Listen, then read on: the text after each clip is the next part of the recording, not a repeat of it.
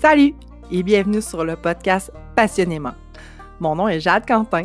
Je suis une entrepreneur en services financiers, mais surtout une passionnée des gens passionnés. Dans mon podcast, je reçois des entrepreneurs passionnés avec qui on partage leur parcours, leur passion, leurs défis au quotidien, mais bien plus encore. Je te parle aussi de finances via mes capsules financières. Je fais aussi des épisodes solo où je te parle de mes défis d'entrepreneur. Bienvenue sur le podcast Passionnément, le podcast pour les entrepreneurs passionnés. Cet épisode est commandité par le cabinet de services financiers SFTA, le service financier des travailleurs autonomes, un cabinet audacieux et visionnaire qui se distingue par son approche humaine, honnête et personnalisée. Notre équipe de conseillers autonomes travaille tous vers un but commun, prendre soin de vous et de vos proches. Et puis le nom le dit, on est spécialisé au niveau des travailleurs autonomes et des entrepreneurs. Alors, une seule place pour se retrouver au www.sfta.ca. Aujourd'hui, on parle de quoi? De quand s'incorpore. Quand s'incorporer. Yes. Good. Fait que souvent, les gens, euh, ils se demandent la question, est-ce que, ben, excuse-moi, je commence ça de même. C'est ton podcast, vas-y, je te suis. Mais dans le fond, c'est ça, souvent, on a les questions quand s'incorporer. Moi, ça m'arrive régulièrement comme conseillère. Tu sais, des fois, ils me disent, les gens me disent, hey, Jade, sais-tu quand est-ce que je devrais m'incorporer? Sais-tu quand je fais 100 000? Sais-tu, tu sais?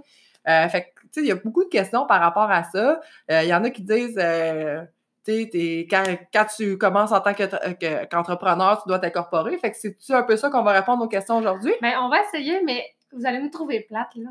Ça dépend. Ça Ouais. dépend tout le temps. Comptabilité, euh, même chose pour la fiscalité, c'est gris. C'est jamais noir, c'est jamais blanc. Oui, des fois, ça peut arriver que ça soit noir ou blanc, mais c'est très souvent gris. Fait qu'on va juste vous donner une bonne ligne directrice, mais souvent, si jamais vous posez des questions, vous pouvez aussi appeler votre comptable. c'est c'est une bonne idée, ça aussi. C'est bon, parfait. Fait que, euh, vas-y, je te laisse aller. Oui, mais dans le fond, le monde, souvent, ils se disent Hey, je vais m'encor- je vais m'incorporer. Comme ça, je vais être protégée. Si, exemple, je fais un gros prêt puis je fais faillite, Euh, ouais. ça reste dans ma compagnie. Oui. Ben, ça, c'est un mythe. Ah ouais, OK. Parce que, dans le fond, souvent, tu vas être garant personnellement. Tu vas être mis en gage. Ouais. Fait que, mettons, exemple, euh, tu fais un gros prêt, puis crime, ça marche pas, ça fait faillite. Ben, t'as mis tes biens en garantie en tant que particulier. Donc, ils peuvent aller te chercher quand même. Fait que c'est souvent la fausse croyance que le monde a. Ouais. Ou, deuxième fausse croyance, je vais pouvoir tout passer mes dépenses. OK. Oui, il y a des dépenses qu'on peut passer, mais on peut aussi les passer en tant que travailleur autonome. Ouais. Tu sais, dans le sens que des fois, le monde se dit Ah, je vais passer telle, telle, telle chose de plus. Ah ouais, quoi? Ouais. Tu sais, dans le sens que, mettons, tu as une assurance vie, ben, tu sais, tu le sais, là. Si, exemple, c'est pas. Si l'institution financière ne le demande pas, puis il faut aussi que, dans le fond, le- le- la personne qui. Comment qu'on appelle ça? Qui gagne l'assurance vie, là, le- le, Le bénéficiaire? le bénéficiaire, il faut que ce soit l'entreprise. Ouais. Mais il faut que ce soit l'entreprise et que l'institution financière le demande. Sinon, c'est non déductible. Ouais, c'est Comme ça. si tu travailleur autonome. Donc, c'est pas une dépense de plus que tu peux passer. Euh, C'est juste que toi, tu payes pas en tant que tel, c'est ton entreprise qui a payé. tu sais. C'est sûr, mais en même temps, tes liquidités, c'est toi qui les as mis au Ouais. début. Tu sais, c'est- c'est que des fois, le monde se dit Ah ouais, je- lui, il a une compagnie, il passe toutes ses affaires là-dedans. Ben non. Parce que, tu sais, nous, en- quand on regarde après la fin d'année, il faut qu'on regarde est-ce que c'est vraiment des dépenses pour l'entreprise ou pas?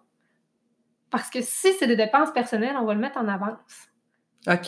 Fait qu'à un moment donné, ces avances-là, ben, on est obligé que soit que le, le- le propriétaire de l'entreprise, la, la compagnie, le rembourse. Tu sais, c'est pas une dépense qui vont passer, là. Ouais. Fait qu'on va l'enlever des dépenses et on va le mettre dans ses avances. Fait que dans les avances, en fait, ça va être comme un salaire, j'imagine? Ça va être imposé ou? Ben non, dans le fond, c'est que le- les avances, c'est comme une dette que l'actionnaire a envers son entreprise. OK. Puis à un moment donné, ben, c'est sûr que, tu sais, exemple, on- au lieu, cet exemple, il se dit, ben moi, je me verse des salaires ou n'importe quoi, mais c'est sûr qu'on peut le verser, on peut le virer comme ça, mais tu sais, il n'y aura pas d'argent qui va sortir de la compagnie, mais il va falloir qu'il paye les DAS là-dessus. OK. Puis, Donc, si quelqu'un dit je m'incorpore parce que je veux descendre mon, euh, mon taux d'imposition, hey, ça, c'est une fausse croyance aussi. oui. Parce que dans le fond, euh, le gouvernement a mis des mesures en place pour s'assurer que le monde ne s'incorpore pas pour rien. OK. Dans le fond, c'est rendu que tu as un gros taux d'imposition dans ta compagnie si tu n'as pas 5500 heures de salaire. OK. 5500 heures, c'est au minimum trois employés à temps plein. OK. Fait que toi, plus deux employés. Fait que si, exemple, tu respectes pas ton 5500 heures, tu ton, ton taux d'imposition de société, c'est environ 20,6% Oui. Pra- Mettons, exemple particulier, ça serait, mettons, exemple, environ 27 Tu sais, là, j'y vais, euh, je te dis approximatif, là, Ouais. dépendamment de combien d'argent tu fais. C'est ça. Ben, qu'est-ce que ça fait? C'est que dans le fond, oui, tu payes moins d'impôts dans ton compagnie, mais tu vas payer ton- tes frais de plus pour faire un avis au lecteur ou un examen. Tu vas, tu vas payer des frais de plus pour euh, tes livres de minutes, pour ton notaire, pour, tu sais. Ouais. Fait qu'il faut quand même que tu gagnes plus pour être capable d'arriver euh, kiff-kiff ou égal, ou plus, mettons. Mais tu sais, souvent, on entend dire, tu sais, les gens, ah, euh, quand tu gagnes 100 000 et plus, c'est le temps de t'incorporer parce que c'est ça, ça descend, ton, tu vas pouvoir te payer en dividendes. euh. Hey, en plus, ça aussi, là, ils ont changé. euh, si tu te payes en dividende ou en salaire maintenant, c'est t'arrives au même. Pas mal. Ah ouais? ouais. Il n'y a plus grande différence. Avant, là, avant, oui, c'était vrai, t'étais mieux de te payer en dividende. À cette heure, ça dépend. c'est pas ça vrai dépend. que Puis, les... tu sais, excuse-moi, c'est que, mettons, exemple, tu te payes en dividende, là, puis comme moi, j'ai un enfant, c'est exemple, on se paye en dividende. Oui. Ben, tu sais, pour ton, ta garderie, c'est pas inclus comme un salaire. Fait que dans le fond, en tout cas, ça vient, de te, ça vient te couper pour ta garderie, là, pour tes frais de garde. Fait que, tu sais, Ok. faut comme que, mettons, là, si vous demandez, je suis mieux de me payer en salaire ou en dividende, parlez-en à votre comptable parce que ça dépend vraiment. Tu sais, exemple, tu as plus de jeunes enfants, ça change plus grand-chose, mais pour ton taux d'imposition, ça va être pas mal le même. Parce que le taux d'imposition, c'est une chose, mais il y a aussi euh, les, euh, ce que le gouvernement va nous demander de cotiser, exemple à ARQ, tu n'auras pas à le cotiser si tu te payes en dividende. C'est ça? Ouais. Fait que c'est quasiment un 10% normalement en tant que travailleur autonome que tu payes en plus.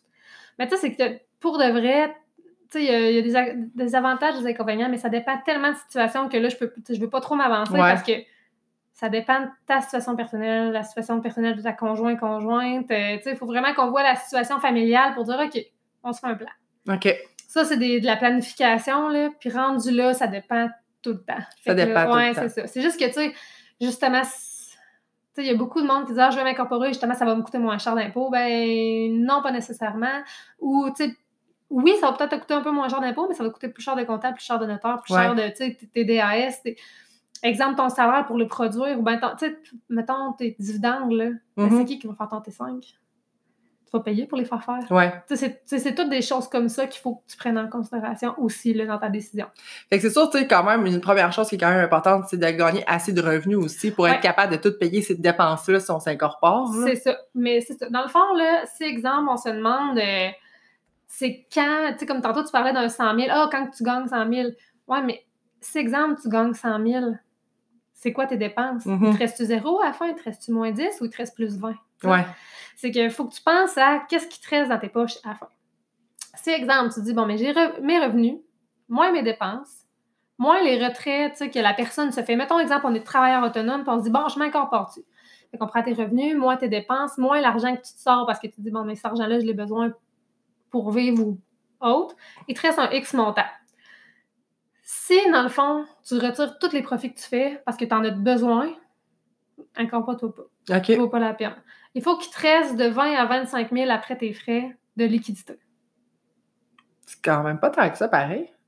Ben, c'est pas tant que ça, mais en même temps, il faut qu'il te reste ça, là, que tu touches pas à ça. Là. Tu sais, que Ouais. c'est dans ton compte. Là. Tu sais, que tu un 20-25 000 de lousse là, chaque année. Là. Ouais. C'est pas tant, mais ça Non, arrive ça- assez souvent.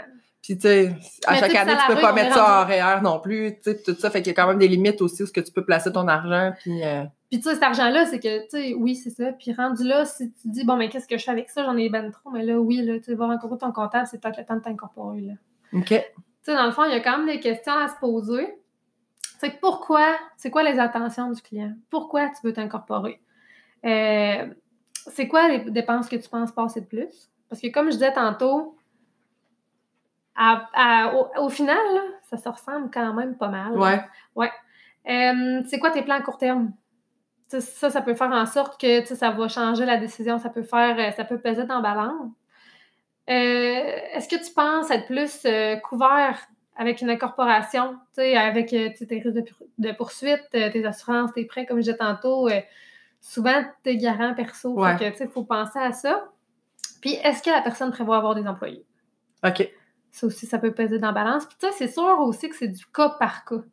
Parce qu'il y en a des personnes que non, ils vont pas avoir 20, 25 000 de liquidités Mhm. après, puis on va dire oui, go, incorpore-toi, c'est le moment.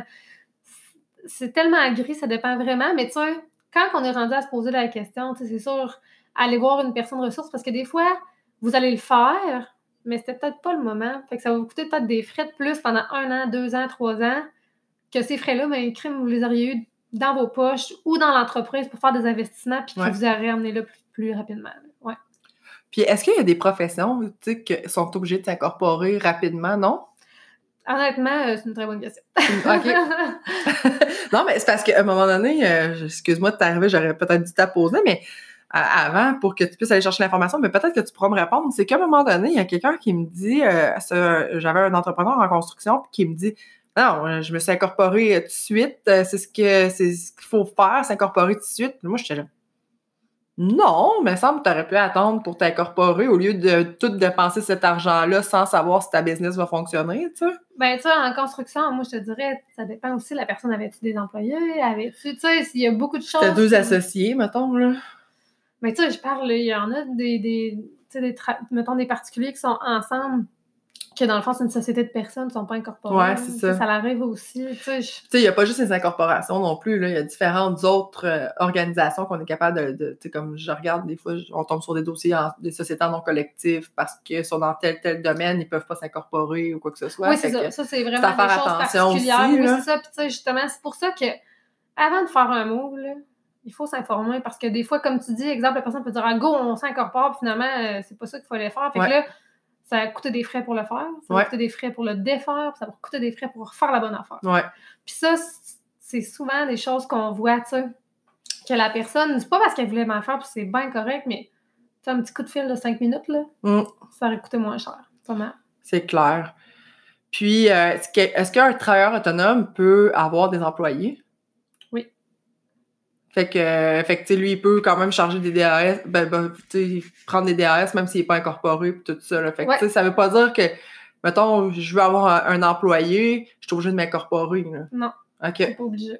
Dans le fond, tu sais, c'est. Puis les DAS, ça va fonctionner de la même façon si t'es incorporé ou pas. là. Tu Dans le sens que tu as la partie employé-employeur, qu'il faut que tu payes, que tu remettes, tu vas avoir des, dé- des délais, des dates limites. là. OK. C'est la même chose, c'est le même principe. Ah, ben, c'est super intéressant, Crime. On aurait pu en parler vraiment longtemps.